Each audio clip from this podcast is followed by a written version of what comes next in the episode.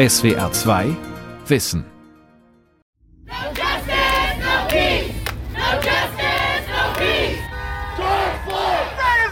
Im Frühjahr 2020 war es wieder soweit.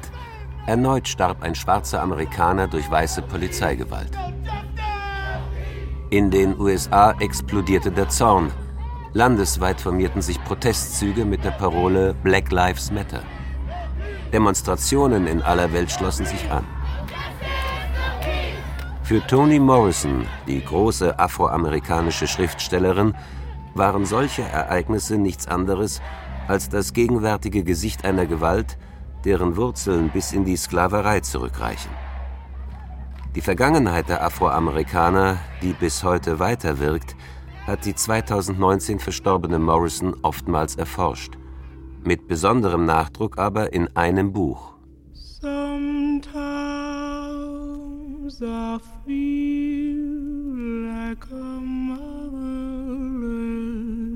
child. Toni Morrisons Roman Menschenkind. Leidensweg einer Sklavin von Eberhard Falke. So for me the past is always the present. It it clarifies the present for me. Die Vergangenheit ist für mich immer auch Gegenwart. Sie schafft mir Klarheit über die Gegenwart. Um 1970 herum stieß Toni Morrison in einem Zeitungsartikel aus dem 19. Jahrhundert auf den historischen Fall der entlaufenen Sklavin Margaret Garner. Als die Frau von Sklavenjägern aufgespürt wurde, versuchte sie ihre Kinder zu töten, um sie vor einem Leben in Sklaverei zu bewahren. Bei einer kleinen Tochter gelang ihr das. Beloved beruht ja auf der Geschichte einer, auf, wenn man so will, der Tragödie, einer menschlichen Tragödie. Was macht jemand, der an den Rand der Gesellschaft gedrängt ist, der keinerlei Autorität, keinerlei Kontrolle mehr über das eigene Leben hat und der aber verhindern möchte, dass es den eigenen Kindern ähnlich geht? Toni Morrison machte diese unerhörte Begebenheit von 1856 zum Ausgangspunkt für ihren berühmten Roman Menschenkind. Wie niemand zuvor zeichnete sie darin ein Bild der Sklaverei und eine Innenansicht der damit verbundenen Gefühle und Verletzungen. Damit gelang der späteren Nobelpreisträgerin nicht nur ein entscheidender Schritt für ihr eigenes Werk, sondern für die afroamerikanische Literatur überhaupt. Und sie wollte etwas damit bewirken, ganz so wie sie es in ihrer Nobelpreisvorlesung 1993 in der Stockholmer Akademie ausdrückte. In der Form einer Parabel sprach sie damals von sich selbst.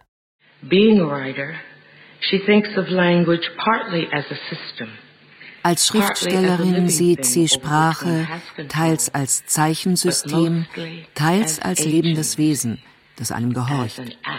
Zum größten Teil aber als eine wirkende Kraft, als Handlung mit Folgen. Menschenkind kam 1987 heraus. Der Originaltitel heißt Beloved frei übersetzt das Geliebte. Die tragische Tötung, die die Sklavin Margaret Garner an ihrer zweijährigen Tochter beging, bildet den historischen Kern der Handlung. Davon werden jedoch eine ganze Reihe weiterer Themen abgeleitet, mit der Freiheit der Fiktion. Die Einzelheiten ihres Lebens waren fesselnd. Doch ich wählte Teile davon aus und wandelte sie so ab, dass sie meinen Zwecken entsprachen. Was sie interessiert, ist sowas wie Erinnerung, Erinnerungskultur. Wie geht man damit um, dass der Urgroßvater vielleicht äh, Teil dieser Sklavenhaltergesellschaft war und äh, welche Spuren hinterlässt das? Viele Romane von Toni Morrison sind fasziniert an dieser Geschichte und an den Spätfolgen dieser Geschichte. Klaus Benisch, Professor für nordamerikanische Literaturgeschichte an der Ludwig-Maximilians-Universität in München. Die weibliche Hauptfigur des Romans Menschenkind heißt Cessa. Sie ist von einer Plantage im Sklavenstaat Kentucky geflohen und hat auf der Flucht eines ihrer Kinder getötet. Zu Beginn des Romans liegt dieses Ereignis bereits 18 Jahre zurück. Gravierende rechtliche Folgen hatte ihre Verzweiflungstat nicht, denn als unfreier Sklavin wurde ihr keine Verantwortung zugerechnet. Aber Trauma und Schuldgefühle wirken untergründig fort. Von der Vergangenheit will sie nichts mehr wissen. Ihre zweite Tochter Denver, die überlebt hat, stellt fest, Du hast mir nie alles erzählt, was passiert ist. Bloß, dass sie dich ausgepeitscht haben und du fortgelaufen bist, als du schwanger warst. Mit mir. Inzwischen lebt Cessa mit ihren Kindern und deren Großmutter in Cincinnati, Ohio, in einem der freien Nordstaaten. Aber in ihrem Haus in der Bluestone Road 124 spukt es. Das tote Kind kehrt als Geist zurück und tyrannisiert die Bewohner. Er ist die Verkörperung der verdrängten Vergangenheit. 124 was spiteful, full of a baby's venom. The women in the house knew it, and so did the children. For years, each put up with the spite in his own way. Die 124 war böse, so tückisch wie ein Kleinkind. Die Frauen im Haus wussten das, und die Kinder auch. Jahrelang fand sich jeder auf seine Weise mit der Bosheit ab, aber im Jahre 1873 litten bloß noch Setha und ihre Tochter Denver darunter. Großmutter Baby Sachs war tot, und die Söhne Howard und Bugler waren schon mit 13 fortgelaufen. Als nämlich ein Spiegel bereits beim bloßen Hineinsehen in tausend Scherben zersprang und als zwei winzige Handabdrücke im Kuchen auftauchten. Toni Morrison wurde 1931 in der Kleinstadt Loraine im Bundesstaat Ohio geboren. Die Gegend ist heute ein Teil des deindustrialisierten Rust Belt mit seinen verfallenen Fabriken und entvölkerten Landstrichen. Ihre Eltern gehörten zur afroamerikanischen Arbeiterschaft. Die wirtschaftliche Lage der Familie mit vier Kindern war oft prekär. Unter den Vorfahren gab es Sklaven. Der Vater hatte mit 15 in Georgia den Lynchmord an zwei schwarzen Geschäftsleuten aus der Nachbarschaft miterlebt. Sie gehörten zu den Vorgängern der Polizeiopfer von heute. Davon berichtete Toni Morrison in vielen Gesprächen, etwa mit der New York Times. Er hat uns nie erzählt, dass er Leichen gesehen hat. Aber er hatte sie gesehen. Und das war für ihn, glaube ich, ein riesiges Trauma. Früh weckten die Eltern bei ihrer Tochter eine Begeisterung für das Erzählen und das Lesen. In den 50er Jahren studierte sie englische Literatur, schrieb eine Abschlussarbeit über Virginia Woolf und William Faulkner. Anschließend unterrichtete sie etliche Jahre an verschiedenen Universitäten. Sie hat gesagt, dass ihre Literatur, ihre Texte eigentlich nur wenig von der Weltliteratur der Weißen beeinflusst seien. Sie hat dezidiert gesagt, die Hauptressource für ihre Texte ist die afroamerikanische Folklore. Das sind die Geschichten, die ihre Mutter, ihre Großmutter ihr erzählt haben. Sie ist aufgewachsen in diesem Storytelling-Kontext der Schwarzen und da fand sie so viel, dass sie das Gefühl hatte, das andere brauche ich eigentlich gar nicht. 1967 wurde Toni Morrison als erste Afroamerikanerin Cheflektorin für Belletristik des Verlags Random House in New York. Sie nutzte diese Position mit dem Rückenwind der Bürgerrechtsbewegung erfolgreich, um afrikanische und afroamerikanische Literatur zu fördern und neuen literarischen oder politischen Stimmen aus der schwarzen Community eine Plattform zu geben. Das war in den 50er Jahren nicht selbstverständlich. Wenn Sie damals amerikanische Literatur studiert haben, dann haben Sie wahrscheinlich eine der gängigen amerikanischen Literaturgeschichten bekommen. In diesen äh, Literaturgeschichten, da gab es keine afroamerikanischen Autoren, die für wert befunden wurden, äh, Teil der amerikanischen literarischen Tradition zu sein. Zum gesicherten Wissen von Literaturwissenschaftlern gehört, dass die traditionelle, kanonisierte amerikanische Literatur frei unbeeinflusst und nicht bereichert ist von der 400-jährigen Anwesenheit von Afroamerikanern. Klagte Toni Morrison 1988 mit bitterer Ironie in einer Universitätsvorlesung über die afroamerikanische Präsenz in der amerikanischen Literatur. Die Auseinandersetzung mit der sogenannten Rassenfrage mit Diskriminierung und Segregation war von Anfang an zentral für Toni Morrisons Arbeit mit und an der Literatur. Ihre Romane verstand sie als genuine afroamerikanische Literatur, ohne weiße Vorbilder, ohne Rücksichtnahmen auf ein weißes Publikum. So erklärte sie einmal Schreiben heißt für mich, dass der weiße Blick in meinen Büchern keine Rolle spielt. Die größte Hilfe dabei waren mir afrikanische Schriftsteller. Sie konnten sich ihre Identität sicher sein, weil sie Afrikaner waren. Sie dachten nicht daran, dass sie weißen Lesern etwas erklären mussten. Für sie war das gar keine Frage. Für mich, als Angehörige einer Minderheit in einem weißen Land wie den USA, allerdings schon. 1970, im Alter von 39 Jahren, veröffentlichte Toni Morrison ihren Debütroman Sehr blaue Augen. Er schildert die Identitätsprobleme eines schwarzen Mädchens, das mit seiner Familie in einer weißen Umgebung aufwächst. Auch die folgenden drei Romane behandeln mit analytischer Tiefenschärfe die besonderen Erfahrungen und Lebenssituationen von afroamerikanischen Frauen und Männern im 20. Jahrhundert. Blackness ist einfach auch die schwarze Existenz. Was heißt es, schwarz zu sein? Welches sind die Herausforderungen einer schwarzen Existenz? Was heißt es, mit Rassismus umzugehen, mit Gewalt und der Bedrohung von Gewalt? No justice, no peace.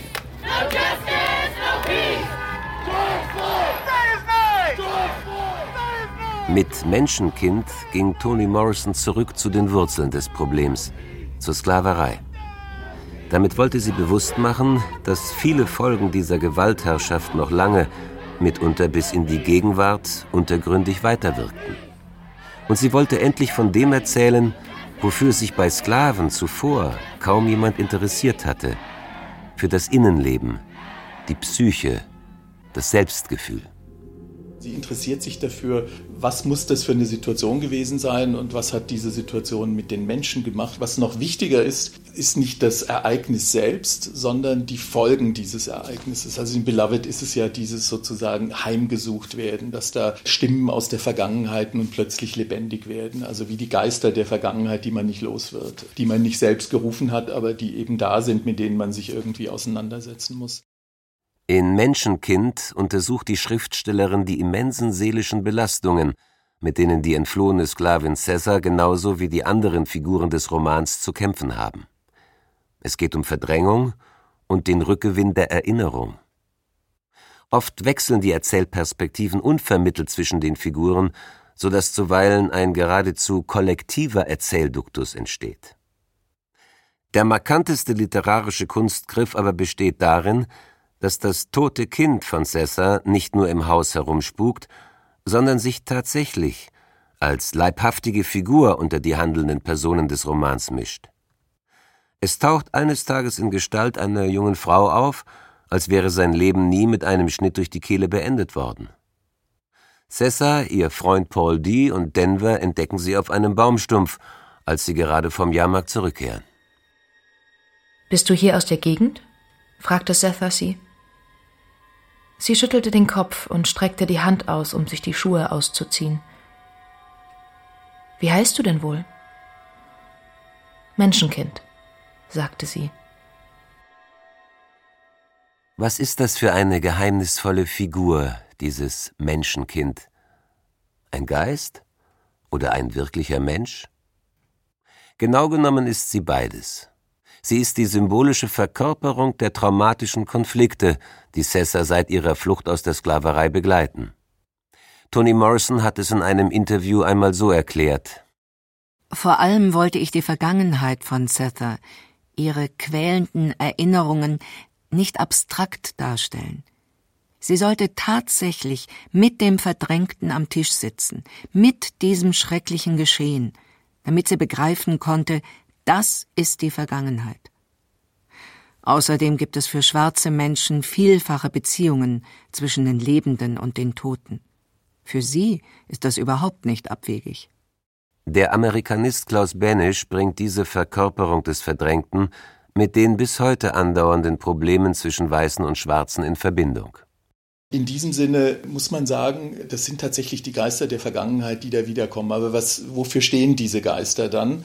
Sie stehen vor allem für das, was man heute in der aktuellen Diskussion den strukturellen Rassismus nennt. Für Toni Morrison war dieser strukturelle Rassismus ein Faszinosum und ich meine auch zu Recht, etwas, das natürlich vielfach besprochen wurde. Viele Soziologen haben sich damit beschäftigt. Aber er ist nicht wirklich offengelegt und wir wissen eigentlich nicht wirklich, was es damit auf sich hat, denn sonst hätten wir ihn nicht mehr. Aber er ist da und er, er treibt sein Unwesen, wenn man so will, wie ein Untoter. Rassismus frisst unsere Zeit, unsere Energie, unser Geld. Rassismus ist einfach zerstörerisch. Er lässt keine neuen Erkenntnisse zu. Er ist geistig unendlich langweilig. Eine Nichtidee. Ein hohles Gebilde. Menschenkind ist ein Roman, der neues Terrain in der Geschichte der Afroamerikaner erkundet und dabei weit über die dokumentarische Darstellung von historischen Tatsachen hinausgeht. Morrison arbeitete gezielt daran, sozialen und politischen Themen eine poetische Fassung zu verleihen. Diese Kunstleistung wurde sogleich erkannt und gewürdigt. In der Bluestone Road 124, dem zentralen Schauplatz des Romans, treffen Menschen mit vielen, oft kaum vorstellbaren Leiterfahrungen zusammen. Eine Schlüsselfigur für den schwierigen, doch am Ende heilsamen Erinnerungsprozess, den der Roman nachzeichnet, ist Paul D. Er gehörte zu den männlichen Sklaven, die 18 Jahre zuvor wie Cessa geflohen waren. Danach hatten sie sich jedoch aus den Augen verloren. Nach Jahren des Umherirrens und der Zwangsarbeit steht er plötzlich vor ihrer Tür. Damit hat sie auf einmal einen Mann und Geliebten im Haus, mit dem sie sich über das Erlebte austauschen kann. Zunächst aber sind ihre Widerstände gegen die bitteren Erinnerungen groß. Sie wusste, dass Paul D. ihrem Leben etwas hinzufügte. Etwas, worauf sie sich gern verlassen hätte, aber davor, das zu tun, fürchtete sie sich. Jetzt hatte er noch etwas hinzugefügt. Neue Bilder und alte Erinnerungen, die ihr das Herz brachen. Es ist ein Kampf zwischen Verdrängen und Erinnern, der die Dynamik der Romanhandlung bestimmt. Die hautnahen Erinnerungen an ihre Existenz als Sklaven, die die Romanfiguren meist im Gespräch miteinander austauschen, haben eine therapeutische Funktion. Daneben aber gibt es noch einen anderen Aspekt. Mit diesen Erinnerungen kommt ein Bild der Sklaverei ans Licht, dessen Unmenschlichkeit lange verschwiegen oder heruntergespielt wurde, auch in Literatur und Geschichtsschreibung, sagt der Amerikanist Klaus Benesch. Im 19. Jahrhundert gab es eine literarische Gattung, die Plantation School. Das waren Südstaaten-Autoren, weiße Autoren, die eine eher romantisierende Sicht auf die Sklaverei hatten. Also eine sehr geschichtsglitternde, verfälschende Sicht eigentlich auf das, was da wirklich passiert ist. Und die 60er, 70er Jahre versuchen dann Autoren dieser Zeit die ganze Gewalt, die da mit verbunden war und die Ausbeutung und so weiter wieder ans Licht zu holen. Das ist die alternative Geschichte. Auch Toni Morrison betreibt mit ihrer Darstellung der Sklaverei aus der Sicht derjenigen, die von diesem System geschunden wurden, alternative Geschichtsschreibung. Damit widerspricht sie den Sprachen der Macht und den dazugehörigen Sichtweisen, ganz so, wie sie es in ihrer Nobelpreisvorlesung gefordert hat. Oppressive language does more than represent violence. Unterdrückende Sprache ist nicht nur ein Zeichen von Gewalt, sie ist Gewalt. Sie repräsentiert nicht nur Grenzen des Wissens, sie setzt dem Wissen Grenzen. Ob die verhüllende Sprache staatlicher Instanzen oder die Pseudosprache hirnloser Medien, ob die bösartige Sprache einer Justiz ohne Ethik oder eine Sprache, die der Ausgrenzung von Minderheiten dient und ihren rassistischen Schrott mit literarischem Gewand verkleidet. All dies muss zurückgewiesen, behoben, bloßgestellt werden. Zur alternativen Geschichtsschreibung gehört im Roman Menschenkind die Frage, ob es, wie häufig behauptet, neben den brutalen auch menschliche Formen der Sklaverei gegeben hat. Das Beispiel für beide Fälle ist die Plantage mit dem beschönigenden Namen Sweet Home, wo Cesar und Paul D. viele Jahre als Sklaven verbracht haben. Denn dort folgten zwei gegensätzliche Modelle der Betriebsführung aufeinander. Zunächst das harmlos anmutende Idyll eines harmonischen Verhältnisses zwischen Herr und Knechten. Der erste Besitzer, Mr. Garner, nahm seine Sklaven ernst und respektierte ihre Fähigkeiten. Meine Nigger aus Sweet Home, brüstete er sich vor anderen Farmern, das sind richtige Männer. Durch die Bank. Hab sie so gekauft, hab sie so erzogen. Männer. Durch die Bank. Jetzt mal langsam, Garner. Nigger und Männer. Das geht's doch gar nicht. Nicht, wenn man sich in die Hosen macht. Dann nicht. Garners Lächeln war breit. Aber wenn du selber ein Mann bist, dann willst du auch, dass deine Nigger Männer sind. Das Gegenstück zu dieser freundlichen Knechtschaft hielt auf Sweet Home Einzug, als ein Leuteschinder mit dem Auftreten eines Biedermannes die Plantage übernahm. Unter seinem Regiment wurde Sessa ausgepeitscht, ein psychisch erkrankter Sklave als wertloser Besitz getötet. Dieser Herrenmensch wird Schullehrer genannt. Er war es auch, der die geflüchtete Sessa bis über die Staatsgrenzen verfolgte, um sein Eigentum zurückzuholen. Der Schullehrer nahm keinen Rat von Negern an. Wenn sie ihm etwas mitteilen wollten, nannte er das Widerrede und dachte sich eine Vielzahl von Erziehungsmaßnahmen aus, über die er in seinem Notizbüchlein Buch führte. Peitsche, Ketten und Demütigungen aller Art gehörten zu den Zwangsmitteln dieser Erziehung. Und, das ist ein Leitmotiv des Romans, das Mauleisen. Es war Strafe und hinderte zugleich am Sprechen.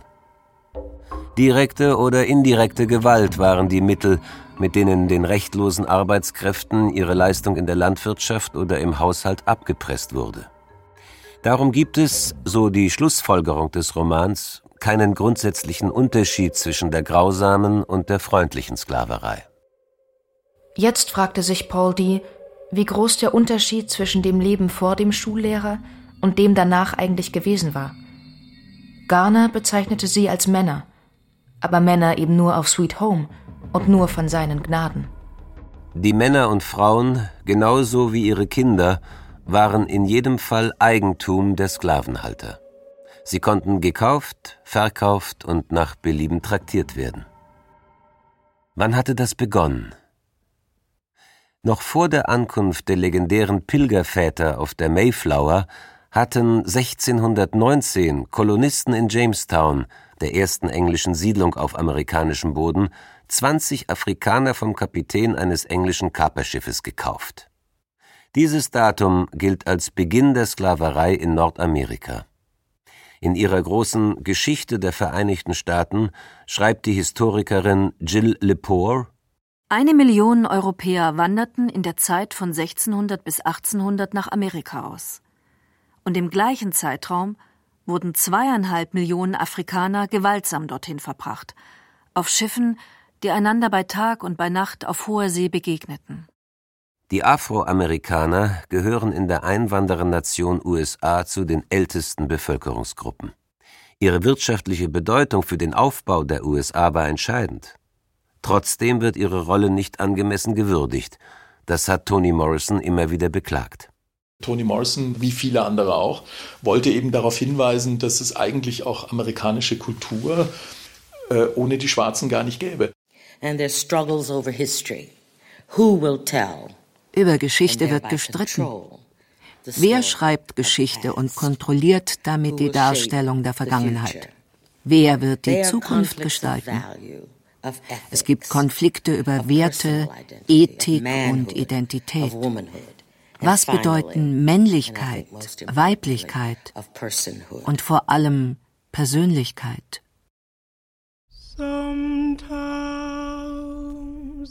60 Millionen und mehr lautet die Widmung des Romans Menschenkind.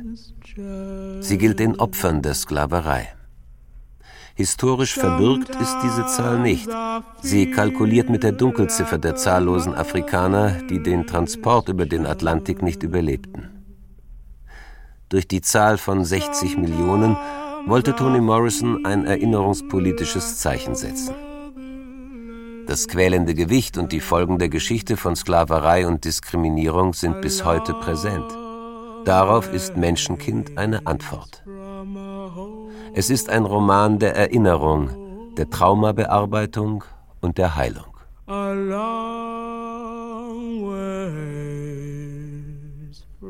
Menschenkind ist meine Tochter.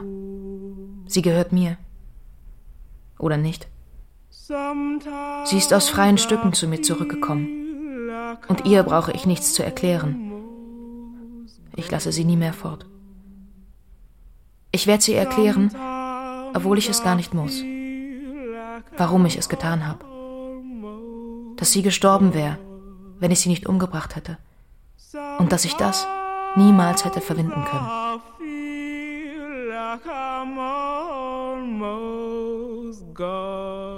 Durch die Rückkehr ihrer Tochter Imago als leibhaftige Person kann Cessa ihre Schuldgefühle überwinden. Ihr geliebter Paul D., der entsetzt das Haus verlassen hatte, als er von der Kindstötung erfuhr, kehrt zurück. Denver, die zweite Tochter, hat schon eigene Schritte unternommen, um sich dem Bann der Vergangenheit zu entziehen. Menschenkind dagegen verschwindet in einer gespenstischen Apotheose, bei der ein letztes Mal alle Verhängnisse aufblitzen. Am Ende finden Cessa und Paul D. zusammen und zu sich selbst. Sie sind bereit für die Zukunft. Er möchte seine Geschichte mit ihrer verbinden. Setha, sagte er, du und ich, wir beide haben mehr gestern als sonst jemand. Wir brauchen irgendein Morgen. Er beugt sich hinüber und nimmt ihre Hand. Du bist das Beste, was du hast, Setha. Du selbst bist es. Der Griff seiner Finger gibt in ihren Halt. Ich? Ich? Damit ist das neue Bewusstsein, dessen konfliktreiche und schmerzliche Entwicklung der Roman schildert, erreicht. Selbstachtung. Menschenkind ist auch ein Bildungsroman mit dem Ziel, ein freier Mensch zu werden. Wollte man den Roman in einer Parole zusammenfassen, sie könnte Black Lives Matter lauten. Toni Morrison hat die Bürgerrechtsbewegung der 1960er Jahre fortgesetzt, als Erzählerin, Intellektuelle und Repräsentantin der afroamerikanischen Kultur. Mit weniger wäre sie nicht zufrieden gewesen. Wie sagte sie zu Beginn ihrer Nobelpreisvorlesung? Fiction has never been entertainment for me. Literatur war für mich nie Unterhaltung.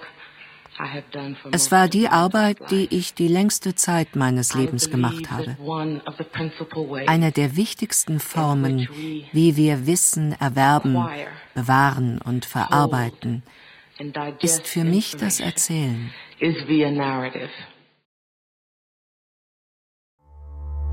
SWR 2 Wissen. Manuskripte und weiterführende Informationen zu unserem Podcast und den einzelnen Folgen gibt es unter swr2wissen.de.